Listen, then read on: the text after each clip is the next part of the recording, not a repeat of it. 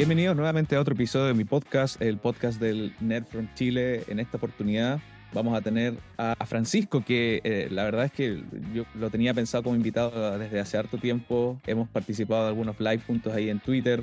Francisco, que ha estado súper, súper metido en el tema de la inteligencia artificial en estos últimos años. Eh, él ya nos va a contar de todas las iniciativas creativas que tiene. Tiene un newsletter en Substack, dirige un grupo en WhatsApp también con mucha intensidad de conversación por lo que he estado viendo. Así que bienvenido Francisco a este podcast, muchas gracias por, por, aceptar la invitación y, y cómo, cómo estáis, ¿Dónde, estáis, en qué parte de Chile estáis. Muchas gracias Felipe. Bueno, he venido siguiendo Nerd from Chile hace un rato, me encanta el, el, el concepto, me encanta lo que estás haciendo, te felicito por eso. Efectivamente, ahora estoy en Chile, calzó justo, pero yo estoy viviendo en Ciudad de México hace ya un par de años y, me toca viajar por distintos lugares, tanto por trabajo como por, gracias a Dios, por placer. Así que estoy, me muevo harto por el mundo y justo ahora estoy en Santiago de Chile esta semana. Qué bacán. ¿Qué te hizo moverte a Ciudad de México? La verdad fue una oportunidad profesional. Eh, yo trabajo en consultoría, ese es mi principal foco de negocio hoy día. Y hace un par de años atrás, trabajando con una consultora chilena, llegamos a un proyecto en, México, donde fue justo en medio de la pandemia. Se abrieron las fronteras de, Chile, se podía viajar y me fui un poco como en, la misión de establecer una operación con un cliente dentro de, un banco en, México. Así que llegué allá, primero por una semana, y me terminé quedando ya dos años y, algo. Y fue un, fue un descubrimiento, la verdad, de Ciudad de México. Para los que no la conocen, vayan a darse una vuelta a CDMX porque realmente es impresionante. Les va a gustar. Sí, a mí me, ha tocado ir algunas veces por pega y otras veces por placer. La verdad es que me encanta Ciudad de México, me encanta México en general. Lo bacán es que ahí con Vancouver hay algunos vuelos que están súper bien eh, conectados con, con México, con, especialmente con el norte, Puerto Vallarta, también al sur con Oaxaca. Eh, entonces está súper interesante y soy fanático de la comida mexicana también. Entonces eh, yo creo que eso me hace ir más seguido para allá. Sí, no, la comida, la comida en México es fascinante y un descubrimiento, un tip, un hack para los que anden dando vuelta o tengan ganas de ir. La comida japonesa en México, en Ciudad de México, es particularmente buena. Así ¿Por qué? tiene una no lo sé, la comida asiática en general en México está muy bien posicionada, entonces hay comida de todo tipo de país asiático, pero la japonesa en particular hay, una cultura muy fuerte del sushi, como de las sushi bars y cosas como bien, bien, bien, bien, bien, bien reales. Entonces, como eh, es súper auténtico eh, y es buenísimo, es muy buena calidad. No tenía idea. bueno, tú que me comentabas antes que viajabas harto a Vancouver, tú debes saber que allá en Vancouver también hay muy buena comida asiática, bueno, china y, japonesa también, pero no, no tenía idea de eso. Yo la verdad voy por el, por el simple taco y, cierto, como este tour de tacos que se pueden hacer y, y que son increíbles allá. Eh, y me gustaría mucho visitar Oaxaca en algún momento, así que qué bacán. Francisco, tú te defines, y yo estaba leyendo acá tu bio en LinkedIn, te defines como un innovador que lo que quiere hacer es crear contenido para que este tema que está tan cierto eh, candente ahora eh, sea más accesible y fácil para usar. Y, y nosotros nos cachábamos de, de, quizás de los startups y todo eso. Tú estuviste metido en el mundo startup hace, en Chile hace harto tiempo y ahora, ¿cierto? Como me, me, contabas antes, te moviste a este, a este mundo más de consultoría, ¿cierto? Y este mundo también de la inteligencia artificial, entendiendo qué es lo que está pasando uno mismo también, aunque uno se llame experto en tecnología o lo llamen así, está como entendiendo toda esta evolución que está pasando ahora. Ayer en, teníamos un live de 9.5 y hablábamos con Felipe, que es un eh, desarrollador en OpenAI, y hablamos de esto como esta, viene otra revolución tecnológica, pero ¿cuántas veces hemos escuchado, hay una revolución tecnológica? Yo desde que tengo mi primer computador vengo escuchando, es una revolución tecnológica y así y así. Entonces, preguntarte primero, ¿qué es lo que crees tú que, que en este momento que estamos grabando el 2023 se le puede llamar realmente una revolución tecnológica? ¿Qué es lo que lo hace distinto a, a otros años o a otras, eh, otras tecnologías? Sí, Estoy completamente de acuerdo. Como que todo en la vida es un poco cíclico y como que nos damos esas vueltas de... En algún minuto hablaba con, con, hoy día en el grupo del Club de la en, en WhatsApp, ponía ahí un comentario. de en algún minuto aprender Excel también era como una revolución tecnológica. hoy día es medio... Exacto, sí. Pasa a ser casi como, como un skill básico profesional. pero también yo me acuerdo cuando habían diplomados en Excel. Me acuerdo de haber visto esas campañas y, de las universidades. A ver, yo creo que hoy día, y lo que a mí me fascina, es la promesa de poder hacer cosas que no podíamos hacer antes. Por ejemplo, yo no soy de profesión, no soy programador, estudié Computer Science, entiendo la tecnología, soy, tecnólogo, digamos, de esa, de esa, forma, pero no soy developer. Y, y, el desarrollar código siempre ha sido algo que a mí me gusta como desde lo amateur y desde la prueba de concepto y desde entender. Y mi capacidad de programación en los últimos seis meses, yo creo que se ha triplicado. Por lo menos, no quiero decir que son 100 veces más, pero por lo menos tres veces mucho más hands-on de lo que era antes. Ahora tengo un copiloto con el cual yo le hago preguntas, cosas que no entiendo y, le, y me va explicando y me va guiando. Y ese valor creo que es como la promesa, por fin se está cumpliendo una promesa de que los computadores nos van a ayudar a hacer más cosas. Yo partí mi carrera profesional con las redes sociales, con la publicidad. Y, también era, hoy la revolución de y las redes sociales nos van a permitir hacer, y era como todas estas grandes promesas que, que se fueron cumpliendo, muchas de ellas. Pero yo creo que esta vuelta en particular, creo que es como, tú puedes hacer más. Y ese hacer más es lo que cada uno, de cierta manera, quiere lograr en la vida. O sea, por ejemplo, yo soy un aficionado también de la música, me encanta la música electrónica, el hip hop, me encantan las bases, la, la producción musical, me gustan los botones, todas estas maquinitas y cosas. Y hace unos días atrás me puse a jugar con Music Gen de, Meta, que es un generador de audio, de música. Y ya tengo un pequeño programa, que, que también lo compartí hace unos días, y, tengo un pequeño programa que me permite hacer samples y esos samples después los meto a mis máquinas y hago musiquita. Y entonces como que todo esto se vuelve como una bola de nieve de producir y de crear. Y esa creación creo que es fascinante, mucho más potente que lo que he visto en otras olas. Y esta es como te pones la, mente en algo, en un objetivo, y puedes usar AI, y como que te acerca muy rápido a esa visión, o a, esa, o ese lugar donde tú quieres ir, ¿cierto? O sea, sea desarrollar, hacer música, crear arte, escribir un libro, ¿cierto? Como que eso se transforma como... a mí me parece fascinante.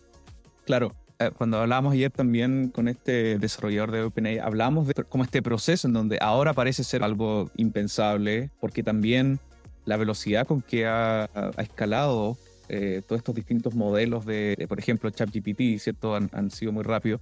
Pero hablamos también de este proceso de, cómo al final se vuelve implícito, ¿cierto? Tú lo decías antes con el ejemplo del Excel.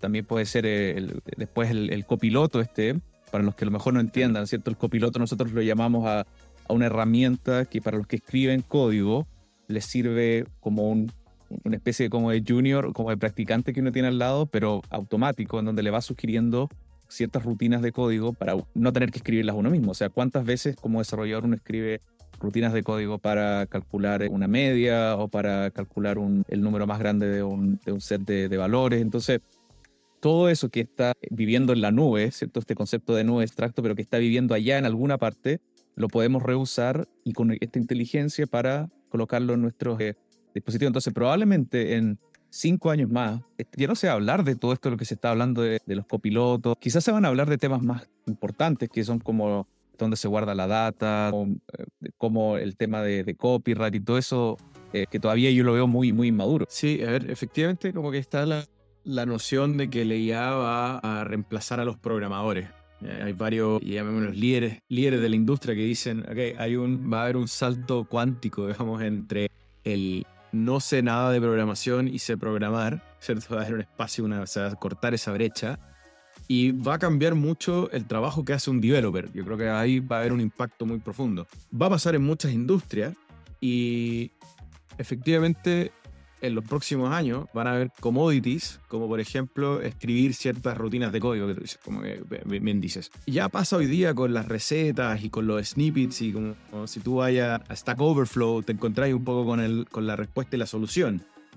Y, y eso es súper interesante como cómo ha evolucionado, eh, ha, ha, evolucionado la tecnología también. Al principio, para poder programar, tú tenías que leer casi que el manual en 0 y 1 para poder entender cómo funcionaba el, el, el, código de máquina para hacer funcionar un computador y hoy día estamos en un espacio donde por voz tú le puedes decir a AI en, en, en, tu teléfono, escríbeme la función para y te va a generar ese código en lenguaje natural. Entonces, yo me acuerdo la, cuando, cuando partí estudiando computación en, el, en, el, colegio, por suerte tuve ah, clases de computación bien avanzadas.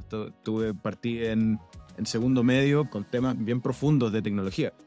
Y me acuerdo de la promesa del natural language. Y a mí eso me, me, me, fascinaba. Era como, wow, en algún minuto le voy a poder hablar esta cosa y va a hacer cosas por mí y me va a entender sin tener que yo hacer todo un proceso que a mí las matemáticas no, me, no, no es mi fuerte y, y, lo veía y era difícil, me costaba. Yo soy mucho más del lado del diseño, del arte, me gustan esas cosas. Soy bueno para eso, pero me fascina lo otro. Entonces, esto junta y, y, y todo el punto es como que hoy día, gracias a estas tecnologías, yo me siento mucho más capacitado para hacer cosas que antes no podía. Y creo que el, el valor de la tecnología no está en la tecnología, está en cómo las personas le sacan partido a la tecnología. Ese es el valor. Personas sobre, el, sobre, el, sobre lo técnico. Y, de nuevo, a la IA hoy día está dando ese espacio para, sé, alguien que quiere escribir un libro, toma un chat GPT, se pone a escribir, a tener una conversación y puede escribir un libro. ¿Cierto? Eh, solucionando ese problema de la escritura que es la hoja en blanco. Eh, y llévalo a cualquier tarea. Como una, especie de, de boost, ¿cierto? De ayuda. O sea, yo, por ejemplo, cuando justamente ahora para prepararme para los podcasts, le, escribo a ChatGPT y le digo, eh, dame 10 preguntas controversiales o difíciles de responder para tal persona, eh, en este caso experto en AI o puede ser un, cierto, un, senior developer, pero tiene esa capacidad como de inspirarte. Lo que también hablamos ayer me parecía chistoso era, era como este sentido de autoridad que tiene ChatGPT, ¿cierto? No es una, una, respuesta media cándida o, a lo mejor con, con, un poco más de entendimiento, sino que es como bien autoritario y, te, y algunas veces puede llevarte a, respuestas bien curiosas también. Entonces, es curioso saber por qué también tiene esa personalidad. O sea, bueno, hay, hay, un tema ahí como que, lo tocaste, que, que, tiene que ver con la autoridad y la confianza, que tiene que ver con cuando alguien habla con seguridad. Es como el otro día escuchaba a, Nicolás Millán, que es un fundador de una startup también de inteligencia artificial, y, me, y, comentaba, decía, ¿por qué uno confía en un doctor y el doctor se equivoca más veces estadísticamente que lo que uno confía en una IA que te da un diagnóstico médico, que la IA tiende a equivocarse menos veces estadísticamente? Pero uno como que escucha al doctor y dice, oh, el doctor tiene razón, pero uno le mira la IA y dice, no, eso tiene que estar malo. Entonces, pero, y por eso mismo yo creo que la, la, IA se creó, los ChatGPT se crearon con ese tono autoritario un poco para poder jugar a la, a la dinámica humana. Yo lo he leído varias veces en, lo, que, en lo que habla Salam, Sam Altman y, otros creadores de OpenAI. Dicen, la IA emula ¿cierto? La, la personalidad humana. Entonces, cuando tú le haces una pregunta que viene con una, llamémosla connotación o con un subtexto de autoridad, que tú estás buscando una respuesta, el IA te va a responder con esa autoridad humana. Porque está emulando el comportamiento de las personas, no porque la IA sea autoritaria, sino que emula cómo el humano respondería a una pregunta de ese tipo. Y creo que si tú le haces la pregunta, con, llamémoslo con un tono, no sé cómo, cómo ponerlo de manera, pero con un tono medio poco concreto, probablemente el IA también te puede responder con algo como medio, medio ambiguo. Pero, pero la IA emula, emula. ¿Sabes dónde lo veo? Lo veo, eh, no sé si cacháis esto en Twitter que, que tú puedes como llamar al AI para que responda a ciertos threads. El tono que usa de respuesta es el tono del tweet inicial. Ah, eh, ¿Cierto? Entonces, si, si, es sarcástico, va a responder sarcástico. Si es como dices tú, ambiguo, y, y ahí va, eh, se va a ir ajustando dependiendo de eso. Pero súper interesante lo que dices eso de, emular el comportamiento humano. O sea, es como que somos así, pero no queremos quizás aceptar que está esa parte psicológica rondando todo el rato. Y, así es. Yo he visto casos donde, donde, donde hablando con, con ChatGPT, tú, tú, le, le, haces preguntas de temas que son medio, medio complicados y trata de darse la vuelta eh, y no es concreto o alucina, es cierto, el tema de las alucinaciones y de inventar cosas con seguridad. Al final, eso es lo mismo cuando tú salías a hablar con los amigos y alguien te dice con seguridad un tema que es una tontera y es como. Y parece ser realista, pero si después hacer doble clic, estás diciendo, estáis mintiendo, compadre, me estoy diciendo una tontería. y eso pasa en las conversaciones con los amigos, ¿cierto? Uno dice, oye, que sonaba bien lo que dijiste, pero era una tontera, ¿cierto? Sí. Claro, claro, bueno, es como el, el, el, chiste que cuenta Coco Legrand, el tema de usar el delantal blanco y el, y el gorro y el palo, como el que te da sí. autoridad. Está, muy, eh, está muy interesante eso. hay estudios. Hay, estudios que muestran eso. Está más que estudiado. Claro. Yo te he visto, bueno, súper eh, metido en, en, todo este tema, especialmente en los canales de WhatsApp. Tienes un canal de YouTube también, entiendo. Tú me decías en las respuestas del formulario este tema de crear contenido, ¿cierto? Que yo lo he tocado varias veces en el podcast. Esto de esta rutina, el hábito, bueno, la misma motivación de estar constantemente creando contenido. ¿Cómo manejáis tú eso?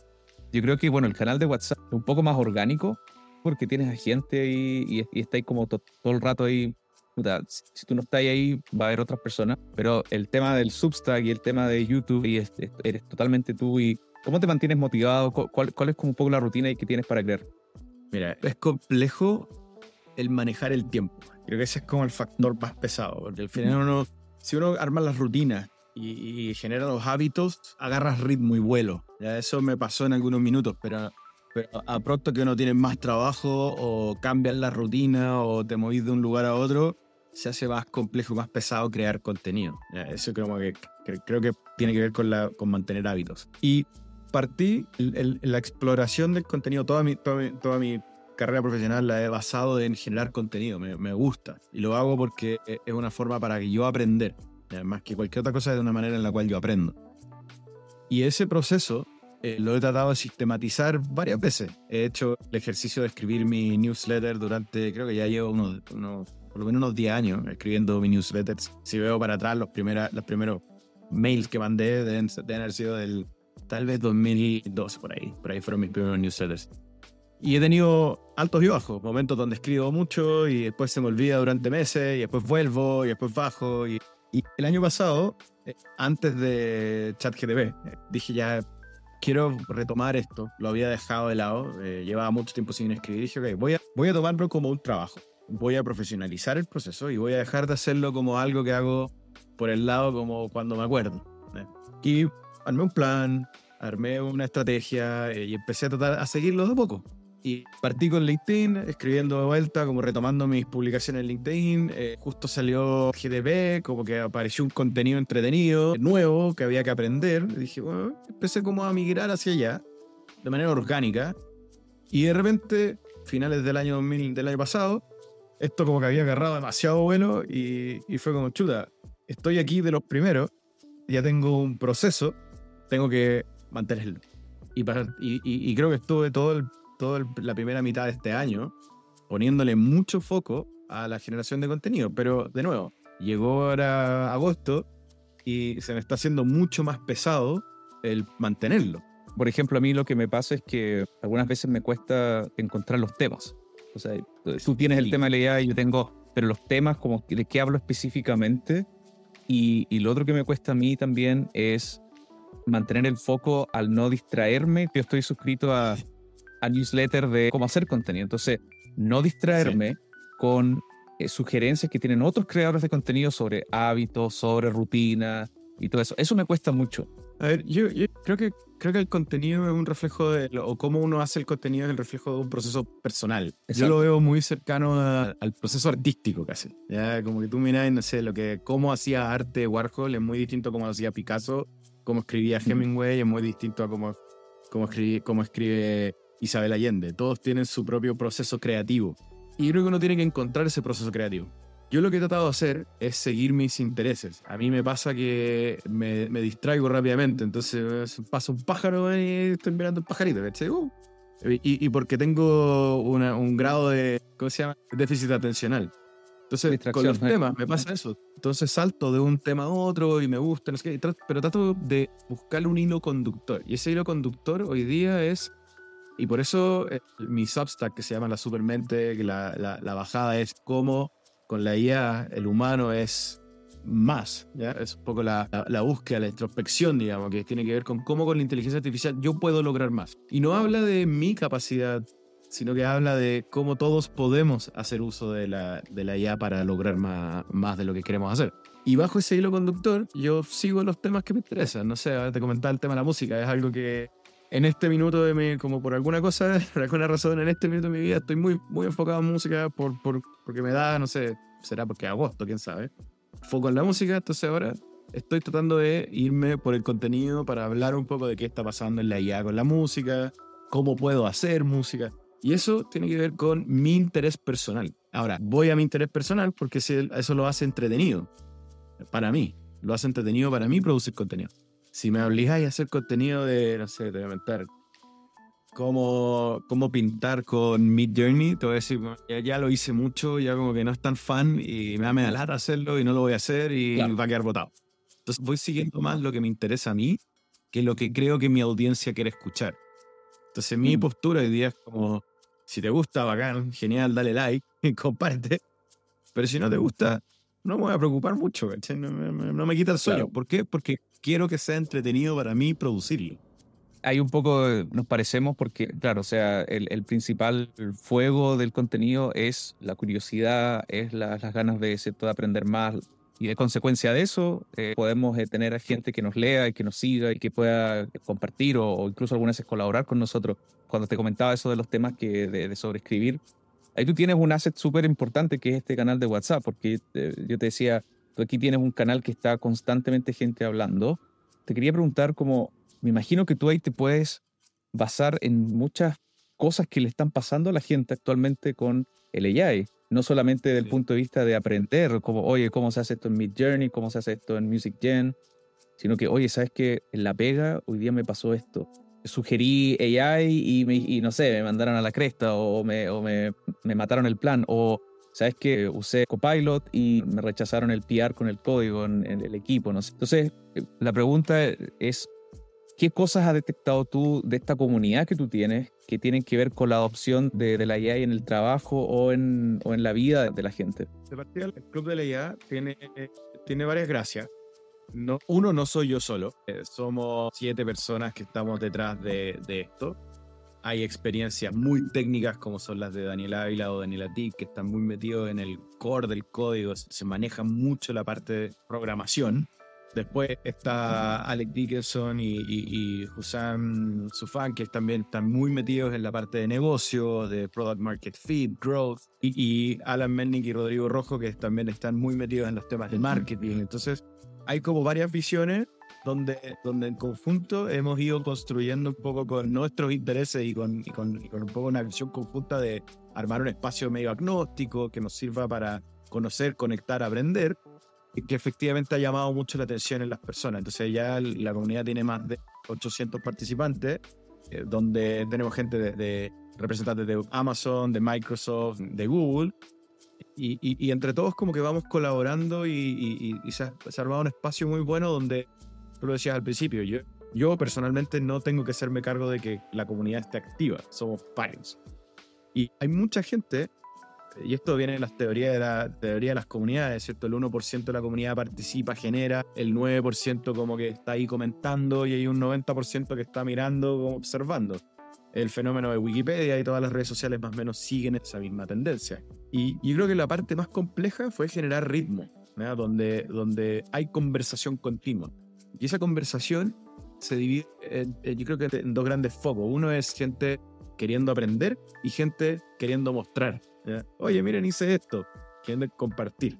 Y creo que esa, esa sinergia de quiero compartir con quiero preguntar, como que, como que se fusiona muy bien, llamémoslo tipo marketplace de necesidad y, demanda y oferta, donde está un poco esa, esa sinergia. Algo que yo no he visto en otras comunidades, donde yo participo en varios grupos de WhatsApp y otro tipo de comunidades, donde son medias como de, de, conversación o de así como conversación al aire genérica sin, sin mucho foco o comunidades donde son inactivas hasta que alguien hace una pregunta y llega una respuesta y hay un comentario, pero, pero no tienen actividad. Acá en el club de en la comunidad de WhatsApp particularmente, hay mucha conversación. Y en Discord tenemos conversaciones un poco más pequeñas y se están comenzando a armar grupos de trabajo y eso también está súper interesante. Y una de las cosas que, que, más rescato, como donde, donde efectivamente empiezan a aparecer estas preguntas, eh, es que hay mucha gente que está, digamos, en el mismo track. Es decir, cosas como, eh, hay varios que están construyendo startups que son chatbots o AI assistants de algún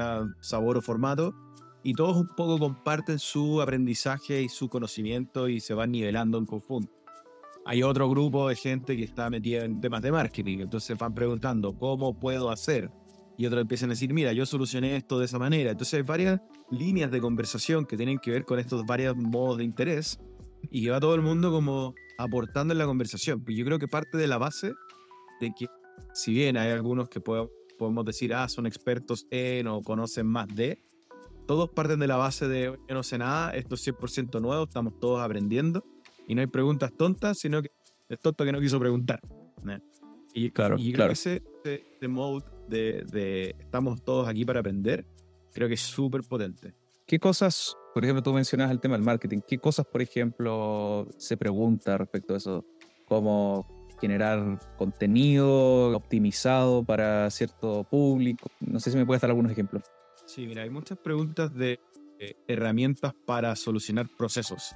Ya cosas como, por ejemplo, el más, el más clásico es como, ¿cómo hago una presentación con AI? ¿Cómo hago un PowerPoint con AI? me quiero sacar el problema de hacer un PowerPoint, ¿cómo, cómo le digo a AI que lo haga? Claro. Esa es una pregunta recurrente. Después hay cosas como, por ejemplo, eh, la, eh, preguntas sobre la propiedad y la autoría del contenido. ¿Qué pasa si uso una imagen para una campaña? ¿Qué pasa si uso un video para una pieza publicitaria? ¿Qué pasa si escribo un artículo y ese artículo sale en, el diario? Ese tipo de preguntas de quién es el dueño de esto también son recurrentes. Eh, que tienen que ver también con, con, la, poca claridad que hay detrás del, de la propiedad intelectual. Va por ahí.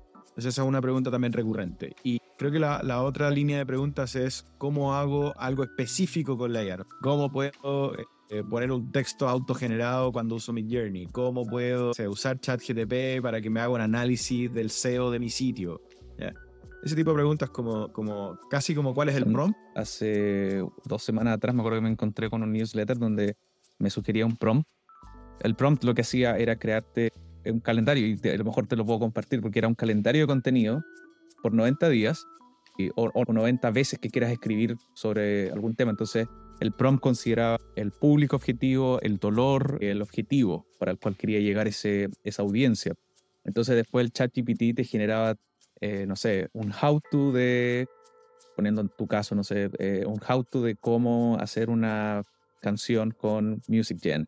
Después, cómo, el, un contenido tipo eh, Why, cómo el compositor tanto usó Music Gen para lanzar su álbum. Y después un, era, a ver, ¿cuál es? why, How, y, hay uno más, no me acuerdo cuál era, pero te generaba un tema y después los tres tipos de contenido y así lo hacía 29 veces más para generar en total 190. 90. Entonces, como dices tú, hay mucho del prompt acá. Probablemente se puede hacer, pero trabajar el prompt es algo que, que todavía ya están apareciendo estos ingenieros de, de prompt. Y ya que tocaste el tema um, del copyright, yo te quería preguntar tú que estás metido en este tema de la música, ¿qué pensáis sobre eso del copyright y la, y la música? Yo parto de la, parto de la base de que todo es un remix. Eh, no sé si has visto ese... El documental, sí. Todo es un remix. Entonces, gran parte de lo que de lo que los creadores crean viene basado en lo que vieron en algún lado. Nadie inventa la rueda a esta altura de la vida, es muy raro. Entonces, eh, ¿hasta qué punto una referencia se transforma en una copia? porque también creo que la autenticidad artística tiene que ver con eso, más que con el copyright sino que con cómo tú, como llamémonos artistas, cómo, cómo tú como artista defines realmente que lo que estás haciendo es realmente original y no es una copia. Tú querías hacer una copia, adelante. Siempre va a ser, y van a existir, y van a haber gente que copia lo que hace otro artista. Siempre va a pasar eso. Eh, pasa en la música, tú escucháis, no sé, un artista de moda y después aparecen 50 artistas iguales y, nadie dice nada, ¿cachai? Como, incluso el algoritmo de los Spotify funciona de esa manera. Como te, te gusta una canción, y te empieza a recomendar pura música igual. Entonces, sí, sí. Un poco, el, poco el sistema funciona así. Dentro de lo que es la legalidad, la autoría, hoy día reconocida en el espacio de las patentes, tiene que, tiene que demostrar hay suficiente intervención humana para que la propiedad intelectual o la propiedad de autoría se le adjudique al, al, a quien quiere patentar un producto generado por AI. ¿ya? Entonces, si yo voy y digo y tiro un prompt que dice, niño jugando con pelota, tirándola al aire con un perro, y eso me genera una imagen, y yo subo esa imagen a un registro de patentes, eso es, no es patentable, porque tu intervención no es suficientemente profunda para justificar el hecho de que hubo intervención humana.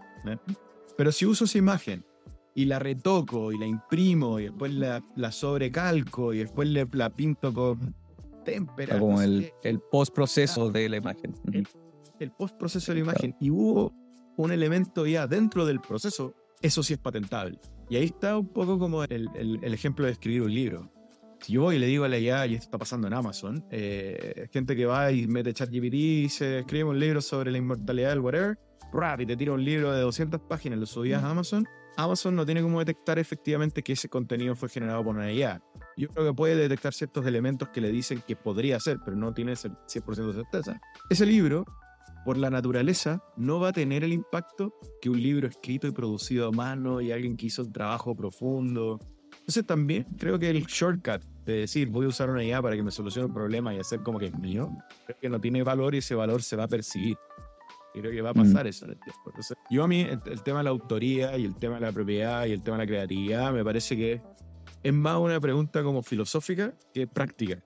Por ejemplo, si tú miras lo que hacen muchos, tal vez, prompt artists, y yo, mira mi Instagram, tiene un poco de eso. Yo subo imágenes de IA y cosas, pero una imagen por sí sola no es el valor. El valor está en el proceso de continuidad y de cómo va, ha ido evolucionando. Y ese es el valor, no es la pieza misma. Y, si tú miras los canales de gente que hace esto mismo, en Instagram, te vas a fijar que van iterando y van evolucionando. Y eso es lo interesante, no el hecho de que haya hecho una o dos o diez. El, acumulado en el tiempo y cómo eso va progresando. Eso es lo, eso es lo cool. Sí, completa, completamente de acuerdo con eso. Yo quería comentar dos puntos de tu respuesta y es que lo primero relacionado a eso, que es como el, el progreso, la evolución, la autenticidad de lo que un humano le puede dar versus lo que la inteligencia artificial no le puede dar. Eh, yo creo que ahí está como también cuando uno incluso se mete a crear contenido, como por qué me voy a meter a crear contenido que o va a ser generado por el AI o ya se está hablando del contenido. Entonces ahí uno tiene que apelar a, bueno, yo tengo una mezcla de experiencia, tengo una mezcla de sucesos que me han pasado en mi vida profesional y personal y ese es básicamente como el sabor o la salsa eh, mágica que yo le voy a dar a eso y en, especial en el arte, ¿cierto? Donde se valora mucho más. Es mucho más valorable como, desde el punto de vista humano, como alguien que pasó, evolucionó de a lo mejor crear una canción de una forma y después por su búsqueda, por sus sucesos personales, ¿cierto? Se va un poco mostrando en la evolución. Y lo otro, que es lo que eh, un poco también donde quería, iba la pregunta, era con esto de la de, de qué es patentable y qué no es patentable. O sea, se ha visto en el tema de las canciones como qué, qué es lo patentable en una canción, ¿es la melodía o es la secuencia de acordes? La secuencia de acordes es imposible porque si no, habrían cuántas canciones iguales en, en, el mundo. Entonces, es ese eh, como límite, ¿cachai? Como lo mismo con las pinturas, eh, con las imágenes. ¿Cuál es el límite ahí de una canción, por ejemplo? Eh, ¿Es la letra? Sí. Mira, primero, el, la vida del artista también es parte de la obra. Eh, claro, es exacto. interesante como tú miras cualquier artista y uno dice, mira lo que todo lo que hizo en su vida no es solamente el arte, sino que es cómo vivía, cómo pensaba. La, vida del artista es parte de la, de la obra misma. En términos de lo que es patentable con la música, por ejemplo, hay dos cosas. Hay una, el poor man's copyright. El poor man's copyright es tú agarras tu producto, tu creación, tu composición y la mandas por un sobre certificado de correo sellado con el stamp puesto sobre el papel y eso lo guardas como, hola, yo aquí está mi propiedad copyrighted, de, certificado por correo, de que yo lo mandé en tal fecha y significa que yo lo creé en ese momento. Yo lo creé previo a ese momento. O sea, una forma barata de copyright cosas, de, de, generar autoridad. Entiendo que en la música en particular, y creo que pasa lo mismo con el código, Tú, puedes, tú puedes patentar cierta cantidad de cosas, cierta cantidad de caracteres, pero no puedes patentar la totalidad de. Es como, es como eh, los primeros cinco acordes, uno tras otro, no son patentables, pero sí, si vas, ya si, si puedes patentar, no sé, una composición de siete barras. Y necesitas por lo menos siete barras para poder hacerlo patentable, porque, porque cualquier cosa menos de eso podría ser fair use o podría ser algún tipo de, no podéis decir que eso lo inventaste tú, es demasiado pequeño. Claro, claro. pasa en la música, pasa en el, pasa con todos los productos en el fondo. Tú no patentas una cosa, patentas una secuencia de, una mezcla de un proceso casi. Exacto. Y, ahí vuelvo un poco al ejemplo que estabas dando antes de la, de, la imagen también. O sea, eh, patentas una seguiría de procesos que al final, ¿cierto? Va a quedar como bajo tu, tu autoría, tu nombre, y, eso se podría decir lo, que, lo único que, que lo hace. Eh, entonces, un poco para concluir algo es que a lo mejor estamos un poco sobre reaccionando algunas veces sobre esto de, de la, eh, de la autoría, del copyright, como que queda mucho todavía como para que como humanidad nosotros digamos o apreciemos de la misma forma el trabajo de la AI con el trabajo humano.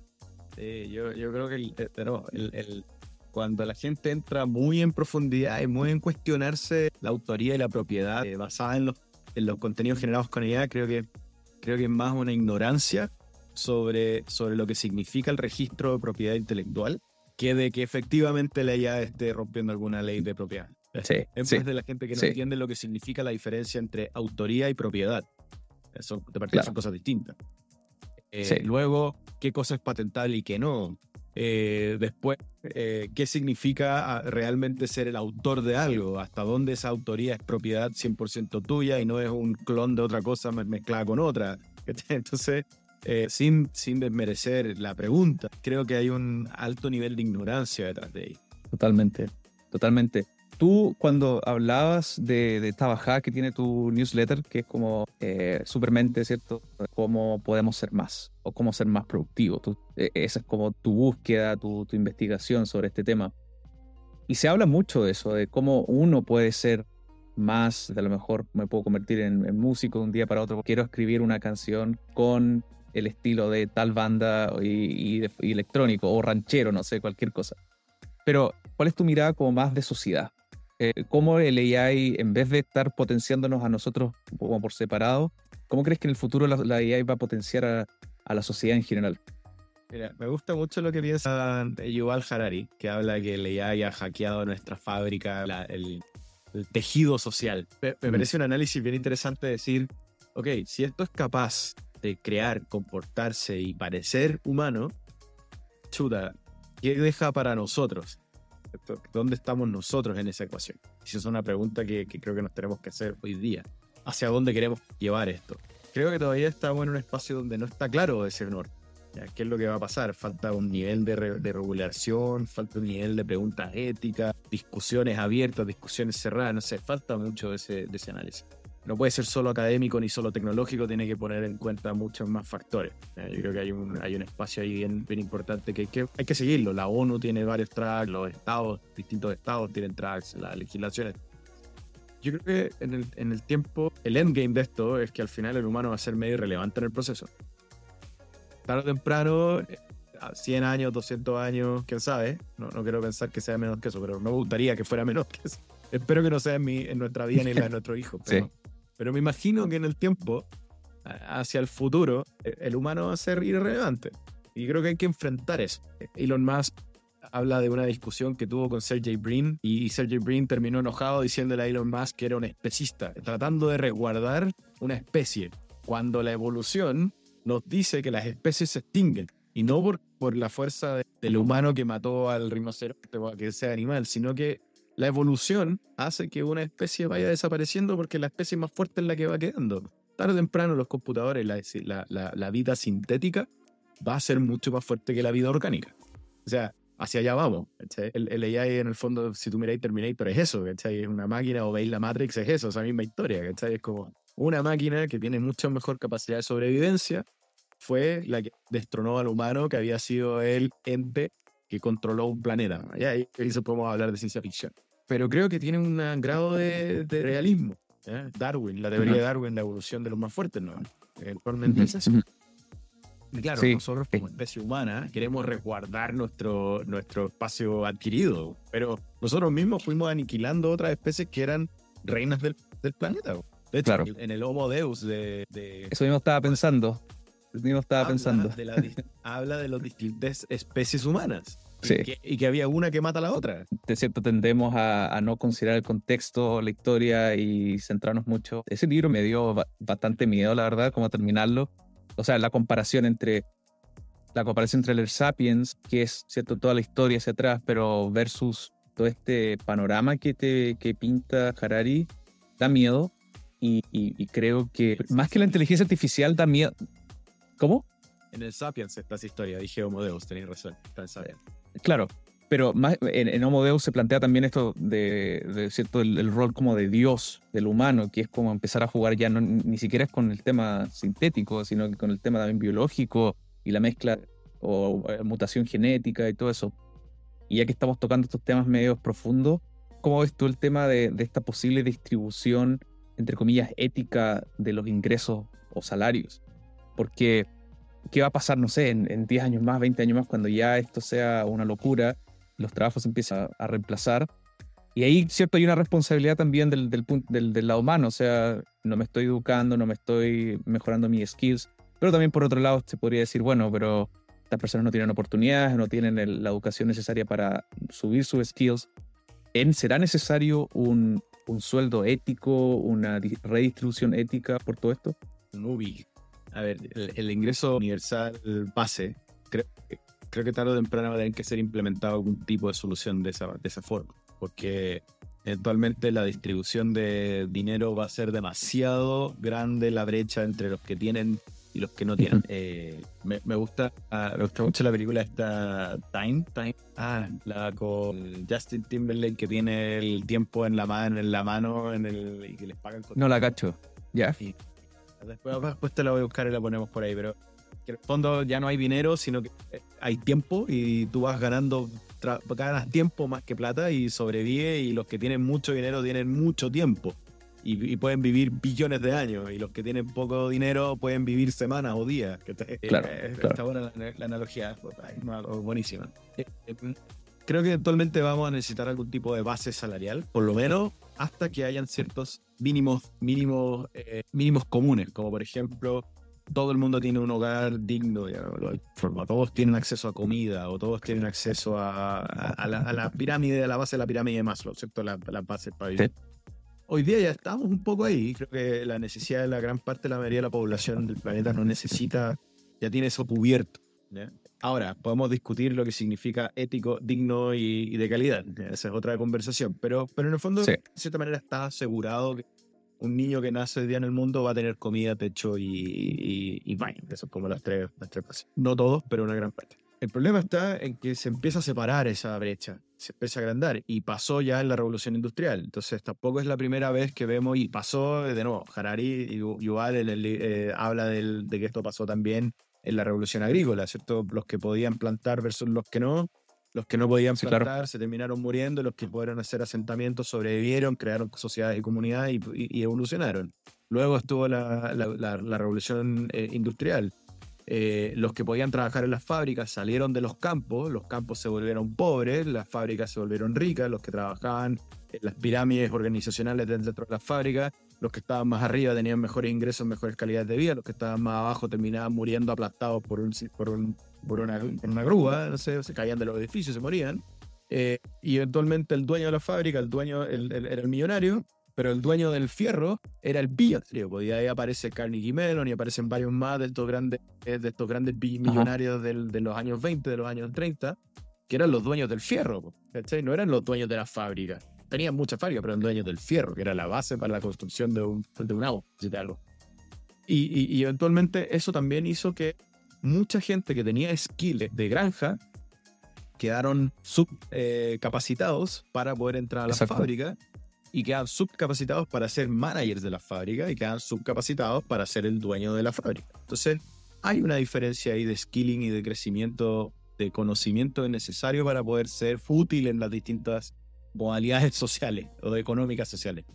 Y hoy día yo creo que estamos pasando en esa curva donde quizás es media progresiva porque venimos de esta revolución industrial donde gran parte de la economía se basa en, en dos cosas, en la productiva, que es la fabricación industrial pesada, y la económica tecnológica que se basa en cosas tan banales como mandar un mail. Todos los que son economistas, que trabajan en la bolsa, que hacen inversiones, ese es un skill que hace 10 años atrás, hace 20 o hace 50 años no existía. Entonces, una persona hace 50 años atrás que era buena para las matemáticas tenía poco espacio en la sociedad, en la sociedad productiva. ¿Por qué? Porque se necesitaba gente que tuviera la capacidad de mover una polea para poder subir un fierro hacia un, hacia un techo para construir un edificio. Y hoy día la sociedad va a migrar a otro tipo de skills necesarios para poder construir la sociedad del futuro. O sea, eventualmente, eh, los, que, los que sabemos de tecnología, de computadores, de programación, de otro tipo de tecnologías que hace 10 años, 100 años atrás eran irrelevantes y necesarias, para, una serie importante y necesaria.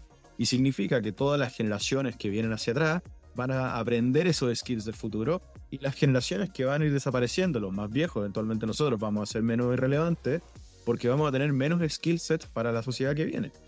Y tiene que ver también con el recambio generacional y con el recambio un poco de la sociedad. Yo creo que miramos el futuro con los ojos de hoy día como miramos el pasado con los ojos de hoy día. Y eso creo que no es tan real. Entonces cuando tú decís, yo, he visto conversaciones en grupos de WhatsApp donde estoy con gente que es mayor a mí, no sé, hablando 50, 60 años, y, y, hablan cosas como, no, el metaverso, una tontera, eso no va a servir. Pero después miráis para el otro lado, cabros de 6, 7, 8, 10, 12 años, que están metidos están metidos cuando Roblox. Sí, tienen amigos mm. y, tienen familia y tales. Y, gastan dinero. Eh, y, Entonces, claro, yo miro, tengo, no sé, si yo tengo 40, 41 años, entonces si yo miro el futuro con mis ojos de hoy día, probablemente tengo una, voy a tener una visión equivocada. Pero si miro el futuro con los ojos de un niño de 7, 8, 12 años, probablemente lo que viene hacia adelante se parezca más a lo que ese niño tiene en la cabeza de lo que yo tengo en la cabeza. Porque obviamente va a ser que va a vivir en el futuro, yo no. Sí, buenísimo. Quería agradecerte porque pensé que mm, como tienes harta experiencia, la conversación iba a tender a ser eh, como más oscura, pero me quedé con una sensación de optimismo. Eso es como lo que, lo que te quería decir. Te quería agradecer por eso, porque eh, la, la, discusión ha sido súper entretenida y creo que realista, eh, como para no, no sobre exagerar ni, ni, ni, pintar un panorama que no va a ser. Hay una pregunta que yo siempre le hago a los, a los invitados acá, que es, ¿con quién te tomarías un café o una cerveza, persona viva o muerta? ¿Con quién te tomarías tú una cerveza y un café, Francisco? Me, encantaría, así como bolita mágica y, teórica, me encantaría conversar. El, en el tiempo también.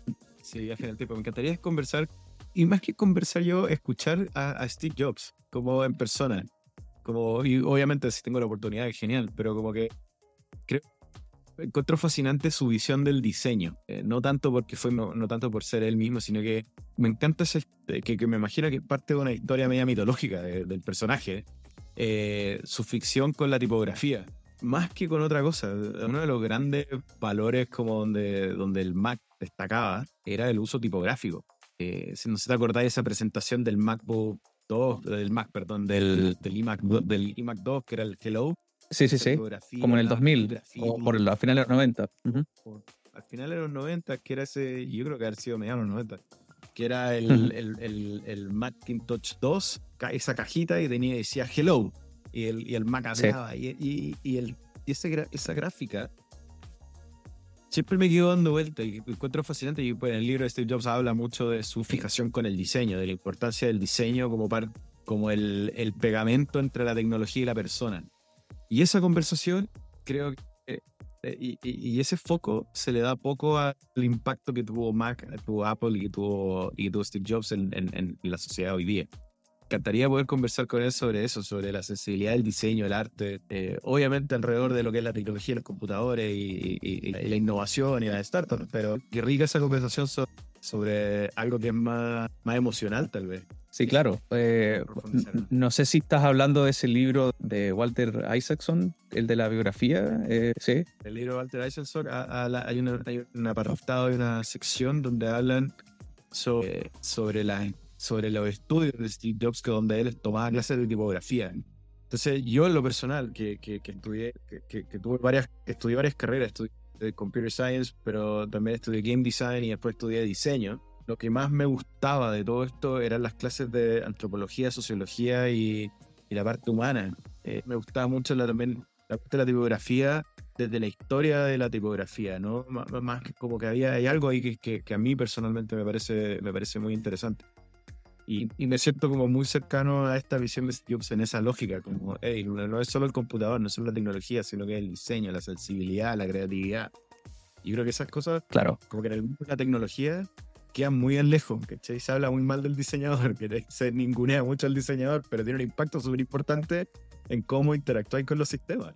Bueno, justamente me acordaba de esa parte porque del libro, porque el, libro o, hay, no solo es, la, es el arte o esta fijación por, por la fuente, sino que la tipografía, sino que también con el, con el tema espiritual, de cómo él, cierto, eh, de hecho deja la universidad y, y se enfoca en este tema de la obsesión de crear eh, la tecnología, los computadores eh, y cómo mezcla todo su vida, sus pensamientos en eso. Entonces, eh, ese libro es súper, súper recomendable para, para, el que quiera. bueno, Walter Isaacson ha escrito muchísimas biografías y está la de Da Vinci también, que, también es otro genio, no sé si comparable con Steve Jobs, pero es otro libro que él tiene también súper meticuloso, súper detallista y también una recomendación. Francisco, yo de verdad te quería agradecer, muchas gracias por eh, esta entretenida conversación y por por darme la oportunidad de conocerte un poco más, eh, de saber eh, cierto lo que piensas y, tus opiniones. Y eso, eh, vamos a dejar los links de, de, la comunidad en WhatsApp, del, del canal en YouTube y de tu newsletter Supermente para que aquí la puedan, se puedan suscribir. Y eso, muchas gracias. A ti, Felipe, estuvo muy buena, muy buena la conversación contigo, entretenida las preguntas y para todos los que están escuchando, gracias por, por estar aquí también. Bacán, nos vemos, que te vaya bien. Chao.